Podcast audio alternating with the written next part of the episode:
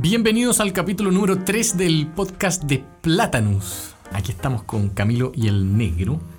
Y em, hoy día yo quería hablar sobre. em, sobre que los robots están dominando, van a dominar el mundo. No, no. No, pero es que les quería contar que eh, en, eh, en mi colegio, cuando estábamos en tercero medio, una, una amiga que es la Pía Larach, eh, un día dijo eso, dijo que los robots iban a dominar el mundo. Y nunca a nadie le habían hecho tanto bullying. Como, pero ¿cómo se te ocurre? ¿Qué película viste? Estúpido. Y, Y ahora y ya mi se tía no es tan tonto No es pensar eso, para nada. Sí. Ahora la, la una visionaria.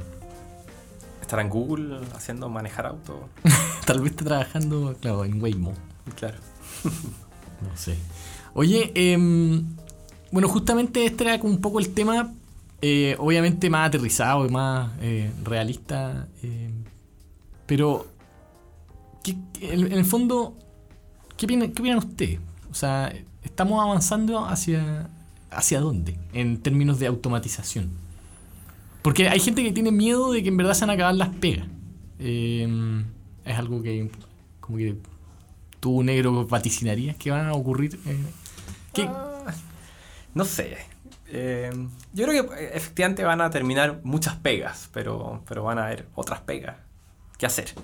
Eh, no creo que todo, todo se lo lleven los robots. Eh, y si se lo llevan, van a- se van a ir inventando nuevas pegas. Que no, creo que, no, no creo que terminemos en un punto en que estamos todos en una hamaca. eh, No va a llegar reci- ese momento, recibiendo nuestro sueldo porque un robot asignado a ti hace una pega. No Ahora, al parecer antes el sábado era un día que se trabajaba. Entonces, de alguna forma, se puede avanzar hacia trabajar menos. Eso. Claro.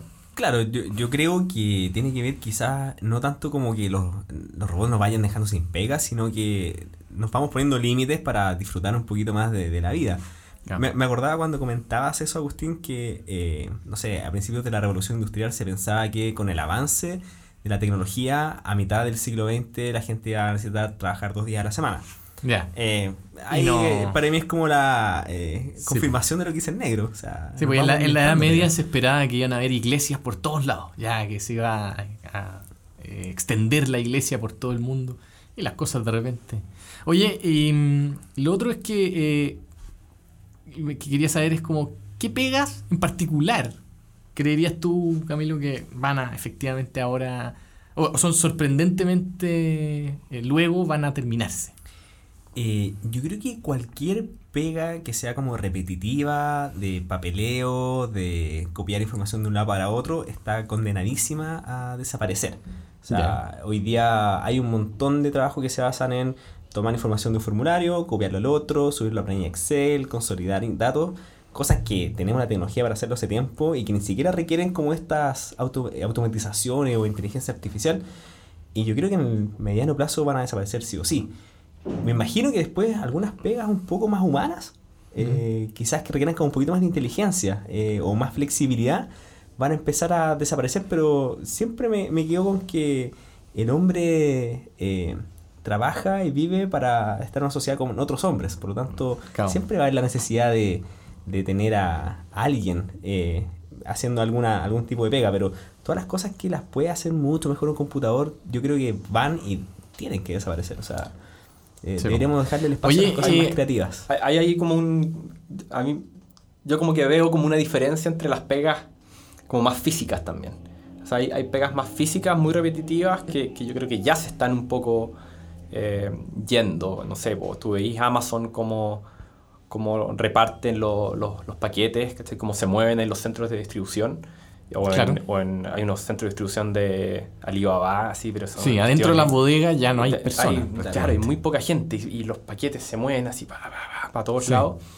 Eh, y, y eso, eso es como, como que tiene una componente física que, que lo hace como un poco diferente a lo que describías tú, Camilo, como de, me imagino, más, más software, ¿cachai? Más como... Claro.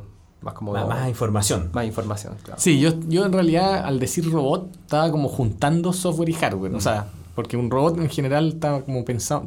Claro, pero uno habla de robot y yo, yo tien- tendería a pensar más en, en cosas más físicas. Empieza, claro. Eh, entonces, bueno, cómo hacer esa... Es verdad. Esa distinción. esa sí. distinción, sí. Oye, em, y acá en, en Platanus hemos hecho algunas cosas. Yo me he dado cuenta que no tenemos una eh, persona que reciba, una recepcionista. No, ten- no tenemos. Y eso ha, significado a veces que hemos tenido que automatizar algunas cosas. Y cómo, quería preguntarte a ti, Negro, cómo- no sé si te acordáis de, de, las- de cómo fue que llegamos al tema de abrir la puerta con el celular. Porque acá, acá la, manera de abrir la puerta es usando el celular. Claro, la, la puerta del celular la hicimos en la primera oficina que tuvimos en, en Pedro Canicio, en Vitacura. En el fondo estábamos chatos de, de que sonara el timbre y que ¿Estáis programando? sonara el timbre de nuevo. y- En ese, en ese caso, además, no teníamos plata para contratar una recepción. No, no era, claro, no era una decisión así to- Claro. tomada, era simplemente que no había plata. Claro, entonces había que parar, había que perder el foco, de repente estáis programando, estáis en una reunión ahora mismo y, y tenéis que ir a mirar quién está afuera y abrir la puerta. Claro. Y lo transformamos en no mirar quién está afuera y abrir la puerta desde el computador. Mucho más seguro. Muy, Mucho más seguro, Una gran claro. seguridad. Eh, y nada, ahí instalamos una chapa eléctrica. La misma chapa eléctrica de la reja típica. Claro, la, eso la de afuera y la Sí. de adentro también. Ah, le, le pusimos una chapa eléctrica a la puerta de adentro. Y nada, una Raspberry Pi, un Sí. poco de código en Ruby. En esa época, no sé si te acordáis, pero hacíamos web APIs y en una Claro, ocasión, Muy bueno. En una ocasión que invitamos, no sé, pues, a 20 personas, Era un Eh, meetup. En WebAPI es un, un meetup que hacíamos a Sí. invitar a, a Programadores. hacer, a, a hacer código. Hacer Todavía existe. El piso. todavía existe, todavía existe. De hecho, hay uno muy, muy luego sobre el API de Fintol. Em, pero el tema es que, em, ¿cómo se llama? Los invitamos y les mandamos un link a cada uno para que pudieran abrir la puerta cuando llegaran. ya. Y el, el detalle era que el link era abierto, tú lo podías ejecutar de cualquier parte. Entonces eh, los gallos empezaron a abrirla, empezamos a escuchar. Cuando después de que Claro, mandamos claro, el mail, mandamos el mail a las 2 de la tarde. empezamos. Se metían todos. Sí, Pero eh, fue, fue muy sorprendente. La gente llegaba así como, oh, increíble esta cuestión. Así como, Claro, éramos Rocket Science. sí. Y después, bueno, en, ese, en esa época, la parte tecnológica, ¿cómo la resolviste? ¿Te de eso, Sí. No, era una Raspberry Pi con unos relés conectados a los GPIO, que son la manera de con- de controlar como input y output de la Raspberry Pi, con un poco de código Ruby. Ah, pero Les poníamos como una API, una API REST. claro. Y no es muy diferente a lo que hay hoy día, entonces. A lo que hacemos hoy día en la oficina actual. Sí. No, es muy, es muy similar. De hecho, pa- pasamos por otra oficina en que no se hizo, no, no- nunca se instaló una chapa eléctrica y ahora donde estamos la volvimos a instalar y, y pudimos como recuperar y reutilizar los relés y todo lo que estaba hecho. Ya, el hardware es lo- el, El, mismo. hardware es el mismo. El software es distinto. Antes hicimos algo medio custom Ujú. y ahora estamos usando Home Assistant, que es una plataforma Open source. open source para automatización de casa en general, pero lo estamos usando aquí en la oficina y funciona bien. Perfecto. ¿En tu casa tenía alguna automatización interesante o no? Eh, sí, tengo. A ver. Ah, que se prendan algunas luces. Tengo las luces como del exterior de la casa, todas automatizadas. No, de hecho, Ya. no tengo un interruptor para prenderlo o apagarla. Todo, todo asume que la automatización es suficiente. Entonces se prenden en la noche, eh, se apagan a cierta hora. se- si se apagó y abro la puerta, se prende sola. Porque asume que voy a salir. Si, si voy llegando en la noche y ya está apagada por la hora, se vuelve a prender para que yo pueda entrar con luz. Está agarrando mucho vuelo esta cuestión. He, escuchado gente que no es necesario. O sea, ayer estuve con abogados que me comentaron de Alexa. O sea, ya igual. Ah, claro, igual. Está, está llegando lejos esto. Sí. Oye, y, mm, y la otra cosa que hicimos chora, Camilo, tú, tú, tú participaste en la mm, en esta cuestión del Lightning Network. Es que hay un sistema para pagar bebidas, para, para comprar bebidas en la oficina. Eh, bueno, sí, pues tenemos este refrigerador con bebidas, pero que no son gratis, hay que pagarlas. Y. eh, ¿Solo bebidas? ¿Qué, qué tipo de bebidas, Camilo? ¿Qué tipo de bebida? No, no es solo bebida, pero no, no lo puedo decir tan, tan así. Bueno, eh, y efectivamente tenemos una cajita donde teníamos billetes, eh, plata, y ahí la idea es que cada uno, honestamente, cuando sacara una bebida, dejara su, Su luquita. pago, a su luquita. Eh, el tema es que siendo una empresa tecnológica y de repente no tenéis sencillo, y queréis sacar y pucha que lata, y además estamos cerca de los amigos de Búa, entonces dijimos, bueno, tenemos que llevarlo un poquito más adelante, así que aprovechamos esta tecnología de pagos ultra baratos y rápidos de Lightning Network y montamos una, eh, una, eh, Tablet. una tablet con una aplicación web que está mostrándose todo el rato que te permite seleccionar una bebida, está previamente ingresado el precio y eso automáticamente cotiza en Buda cuántos bitcoins serían y te muestra el QR para que podáis pagar con Lightning. Entonces ahora Puedes llegar y pagar con Lightning en tu celular rápidamente. Ya, y al final lo que, lo que eh, pasa es, o sea, ¿cómo sabe que se hizo el pago?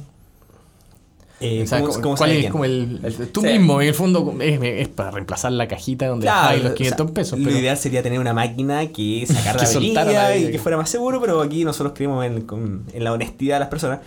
Obviamente eso es más complejo. Ahora tenemos el primer paso que te dice pagaste y ahora puedes sacar la eh, bebida Claro. y se activa una pequeña eh, patita que eh, te abre la puerta de la máquina, como decir que puedes sacar. Claro, no, no es que la máquina esté ce- cerrada con llave, sino que hay un, hay un servo ahí que se mueve y abre un poco la, la puerta para que tú digas, oh, pasó Ah, algo. claro, fondo, para, gatillar algo físico después de toda esta magia de Lightning Network.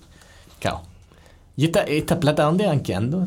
Una excelente pregunta. Hoy día va quedando en el nodo Lightning que está eh, encargado de esta pega. ¿Y de quién es? O sea, que ese no Lightning, ¿quién lo echó a andar? Es lo estándar. O sea, que al final es el dueño de la plata. porque- Eh, eh, tenemos ahí. Eh, eh, lo echó a andar Linux, eh, pero tengo entendido que el Neno tiene acceso. ¿Tiene a acceso al menos a las plata? ¿Le has podido Yo tengo acceso a preguntarle a Linux. Y si Linux se va, ¿qué pasa? Claro. Eh, no, esa, esa plata. Bueno, en teoría es de Platanus, porque Platanus, por otro lado, paga. eh, Compra las bebidas, Compra las claro. bebidas. Pero. Sí, es una buena pregunta. Habría que Buena quién tiene esas private keys. Sí. Oye, la otra, mm, la otra innovación que hicimos acá interna es eh, más de software, en este caso, eh, es la del robot de los almuerzos. Ah. Eh, esa, bueno, eh, en verdad partí yo porque y escribí un post, de hecho, porque eh, me daba mucha lata el, el hecho de que en algún minuto los almuerzos empezaron a crecer y se, puso, se empezó a poner fome que fuéramos muchos en la mesa, porque ya no podía haber un tema, ya parecía más un casino que, que una comida entre gente. Eh, Aparte, los almuerzos son especiales igual acá. pues, eh, Sí. O no, sea- no- no creo que todos sepan cómo No, viene, viene una señora, la Vicky, eh, que, que es del Perú y que cocina muy bien y es muy rico. Con, eh, entonces, le- también pasa que, que como se busca esto de, de generar un almuerzo conversado, eh, es una muy buena instancia para conocerse todos. Porque aquí como estamos Buda, Fintual y Plátanos juntos, son ya más de 30 personas, entonces... De repente entran nuevos gallos en Fintual. Yo no sé, ponte tú, tú Camilo, no sé si conocía a todos los... No, parece que hoy día bajé y vi caras nuevas. Que a ese nivel estamos. Qué, qué rápido pasa eso, y al final 30 personas no es tanto, en verdad, pero, pero igual pasa, caleta. Y los almuerzos sirven entonces para ir como rotándose, porque estos almuerzos que hacemos nosotros son de, de capacidad limitada, entonces son 12 personas, y te toca con un grupo distinto cada vez. Claro, yo, yo me acuerdo en algunos tiempos donde no había, o sea, la- el límite era mucho menor que la demanda de lo que había, entonces no, no estaba esa necesidad, pero Claro. en algún momento empezó a llegar más gente y ya los almuerzos empezaron a ser escasos. Sí. Entonces el, el- el tema era como cómo hacer para que esto eh, todos los días se sorteara esta cuestión. Entonces hicimos un bot súper simple, o sea, que eso fue lo que hice yo. Fue un bot en Slack súper, súper simple que lo único que hacía era como tirar una, al azar quiénes almorzaban hoy día. Y lo decía, ¿no? Ah, los que almuerzan hoy día son estos. Y lo otro, a buscar almuerzo como cualquier trabajador chileno del mundo. eh, a, a caminar por las calles. Desesperado. Entonces, em, lo, que, em, lo que ha ido cambiando es que le han ido metiendo cosas eh, a este bot y se ha ido poniendo como una especie de eh, como una economía interna porque eh, ahora el random no es tan random sino que depende de, cuánto karma tengáis. Sí, ¿cómo fue ese paso del eh, la- el sorteo aleatorio al karma? Em, yo creo que fue influenciado un poco por, por como, el, como Bitcoin, no sé, como la idea de, de, tener esta como una moneda, un currency que pudiera ser para hacer un experimento. Sí, igual antes que eso yo creo que fue para tener una especie de peso, para poder de alguna manera eh, generar un peso al, moner- al momento de hacer el sorteo aleatorio y que no sea tan aleatorio. Toda la razón, en Eh. realidad partió, tienes toda razón, porque eh, había gente que no venía, ponte tú Jaime, que Claro. como trabaja, en- o sea, vive en Concón y viene para acá, a veces eh, era muy injusto que él cuando venía, la- Igual que afuera. que quedara afuera, entonces, claro, como para emparejar la cancha y para que todos Claro. tuvieran la Entonces los que menos almorzaban, eh, Claro. en el fondo como que era muy difícil que se diera como la ley de los grandes números en, en números.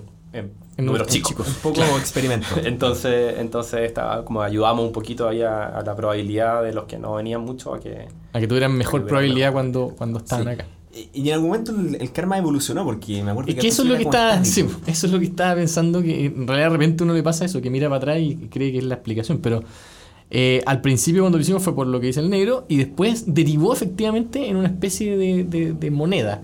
Y que, Economía. Claro, porque Economía. se, se- de repente alguien dijo, oye, pero podríamos transferir karma. claro, Y ahí yo creo que... fue Ahí como- se abrió la caja de Pandora. Y, y hoy día es bien divertido lo que pasa, porque, bueno, también eh, han habido cierto nivel de estafa, digamos. Bueno, Usuario impersonando a otro. para- impresionando a otro para regalarse karma mutuamente. eh, eh, gente- usu- usuario, esto fue muy buena, cuando, cuando Aiza se hace pasar por alguien, alguien que sí tenía eh, almuerzo Ajá. y, y dice, oye, vamos a almorzar hoy día a un restaurante, no sé, comer una hamburguesa afuera. Vendamos Y, ¿quién- nuestros quién- almuerzos. ¿quién, quién se suma? Y, ah, entonces empiezan, y, y hay un par de que caen así y empiezan a, a soltar su almuerzo y él ¡pah! y agarra un almuerzo para él. Eh, y lo mejor que el restaurante estaba cerrado. Claro. ¿Verdad? Eh, entonces después apareció alguien que dijo que había que hacer un canal de, de auditoría, un canal en Slack donde se ven todos los cambios de karma. Y eso, eso también fue muy, muy divertido ver cómo había gente que se traspasaba karma internamente. Había un mercado negro. Había un mercado negro. Espantoso. Espantoso. So- que- sobre todo cuando, cuando gente se va. Ah, también, po, karma, sí, También, iba acumulando karma y de repente hacían se pegaban una re- un regalazo así a los, a más cercanos y les tiraban todo su karma. eh, una, una herencia. Claro. Se, empezó, se generó la herencia. Claro, ahora sí, es que la, la, la cuestión. Y, y ahora último hubo, hubo como un gran reset del karma, porque hubo como ya la sensación de que esto ya está mal, mal distribuido, es una injusticia, entonces un reset. Claro, un reset junto con un cambio igual en, en cómo se generaba, en cómo, cómo se adjudicaban ¿Cómo los se karmas. adjudica el karma? Claro. Y, y en, en la idea de, de- eh, tra- tratando de como darle un, un poco más de valor al karma, que sea un poquito más escaso. Antes este, era un, cada uno tenía, no sé, 900 puntos de karma. No se generaban nuevos, pero uno Claro. siempre iba descontando en función de cuánto almorzaba. Perder eso. un karma de Claro. 900. Claro. No era, no era tan importante. Claro, entonces ahora lo hicieron un poco más, no sé, creo que se generan Son como 30 en promedio, creo. como, claro, es, en el fondo es, es pensando en un almuerzo diario. Eh, entonces tenéis 30 karmas y, y eso es más cercano a- al valor real que tiene, que es un, al- un almuerzo. Un almuerzo. Claro, y ahora también se puede incluso como aumentar la probabilidad eh, arriesgando más karma. Porque cuando uno normalmente participa en el sorteo, pierde un karma si es que gana. Claro, claro, porque el robot te pregunta el día anterior, en la tarde, eh, si es que vaya a almorzar eh, al día siguiente, para contabilizarte para el sorteo. Y ahí, si es que uno dice que sí, apuesta uno. Claro. Pero, pero uno puede decirle, quiero apostar. Mañana, sí que quiero. Mañana hay garbanzo. No, bueno, mañana hay. Empanadas de salmón. eh, claro, eh, empanadas de salmón o hay. No me lo quiero perder. Claro, exacto. Entonces pone, apuesto tres karmas. Exacto, claro. Y ahí, eh, Y ahí el sorteo se hace con, con más probabilidades. con mayor probabilidades para, para ganar. Ahora, si perdís, no perdís los tres. Eso es lo que entiendo. Si no quedáis, Si no, no- quedáis, no, no no- perdís no los tres. eso es como pagar más por este almuerzo. Más, Exacto. Sí, lo, lo otro que se ha dado interesante es como que ahora hay un mercado, eh, hay un bot de, eh, que hace trading de karma. En el fondo como tú puedes poner una orden de compra de, del almuerzo, porque si quedaste fuera del sorteo y tenéis ganas de, De de quedar por si alguien durante el día eh, quiere regalarse o salirse de su almuerzo, puedes comprárselo. Entonces Claro. ahí se produce como una mejor optimización porque creo que antes igual pasaba que a veces gente tenía reuniones y, ese almuerzo se perdía, ¿cachai? Porque no era fácil. Claro, o el proceso de venta era más, más tedioso. Claro. Alguien tenía que decir en el, en el, que en el canal, más. tenía que decir, hey, que, que- quiero almorzar, alguien lo vende, y esperar a que alguien dijera, hey, yo te lo vendo. Y, y de repente nu- nunca se hacía el match entre los primeros que decían, de repente alguien que llegó Claro. después se compraba porque estaba más atento, y había que hacer a mano la transferencia de karma Claro. eh, y la transferencia del puesto del almuerzo. Y esto lo hace todo el, el bot de trading. Sí, así que hay un por- mercado online, todos los días hay. Increíble. Y ahora, bueno, lo que falta es tal vez poder ponerle precio, porque hoy día lo- los compras y las ventas es solo un karma. Y entonces el paso siguiente probablemente va a ser poder poner, eh, vendo mi almuerzo en Claro. dos karmas. Exacto. Uf, ahí eso se presta para. compro, pero en uno. Y, y ahí ya se transforma realmente en un mercado. sí. Eh, yo lo encuentro increíble el, el experimento porque fue natural el paso de como de, de- de- de lograr esta moneda. O sea, como que se ha ido eh, dando paso a paso, como sin. sin no, no intencional, digamos. Increíble como. Sí, es, es bueno tomarlo como experimento porque igual, igual he escuchado personas que como que echan de menos como lo, lo aleatorio y lo, y lo fácil que era solamente decir Si quiero almorzar. si quieres almorzar o no y olvidarte. Y si quedáis bien y si no quedáis, bueno, te tocará en otra oportunidad. Y no tenés que pensar en, oh, ma- mañana qué hay para mañana, apuesto un poco más de karma, no apuesto un poco más de karma. Sí. Ah, pero, o sea, me, me, me parece curioso que eh, con algo tan sensible como la comida, de repente se despiertan pasiones. Entonces, ahora cuando hay cambios en estas políticas ya no es tan simple. Eh, hay alegatos, gente a favor, Sí. en contra. Pero me parece que como está hoy día, o sea, yo por lo menos digo sí y me funciona. Si alguien quiere ahí complejizar la cosa, lo puede hacer también. Así que yo creo que, que está súper bueno y, y es choro la dinámica que sea porque eh, es como bastante justo y eficiente. Siempre hay Sí. 12 personas almorzando. eh, Siempre son distintos. Siempre son distintos. Conocí, se cumple el objetivo, yo creo, muy bien, de, de que vais conociendo a la gente. Eh, Y, y hay hartas veces al almuerzo el karma es un tema de conversación. Y- Sí. y, de, y de ahí va evolucionando en el fondo. Sí, en los propios almuerzos se discute mucho cuál- es lo más justo. Claro. Es divertido.